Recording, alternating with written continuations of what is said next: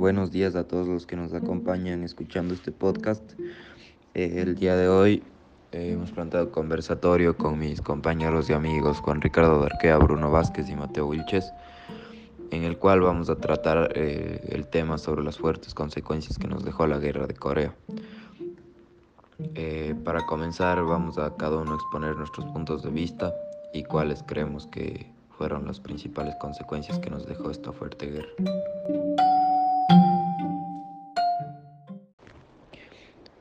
Queda un país completamente dividido en dos ideologías completamente diferentes, con el socialismo en Corea del Norte y el capitalismo en Corea del Sur.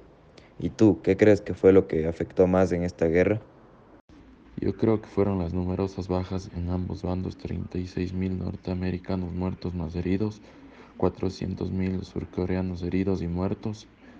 China y Corea del Norte, 1.500.000 entre heridos y muertos. Completamente de acuerdo, aunque no te olvides que Corea del Norte, al quedar como un régimen político socialista, dictatorial, llevó a cabo la nacionalización de su economía, lo cual afectó mucho a este país. Sí, tienes toda la razón.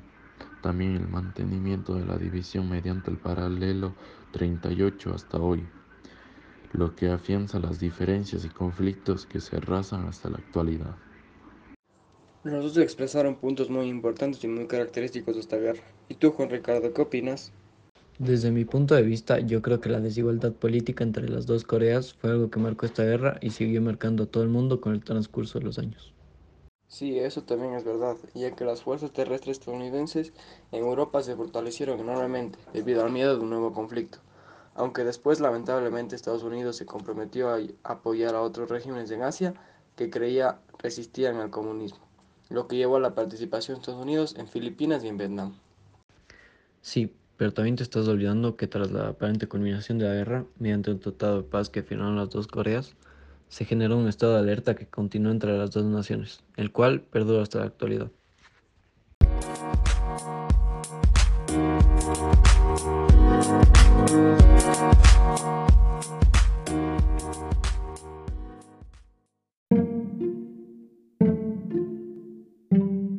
Esto sería todo de nuestro podcast. Estén atentos que subiremos más contenido y muchas gracias por visitarnos.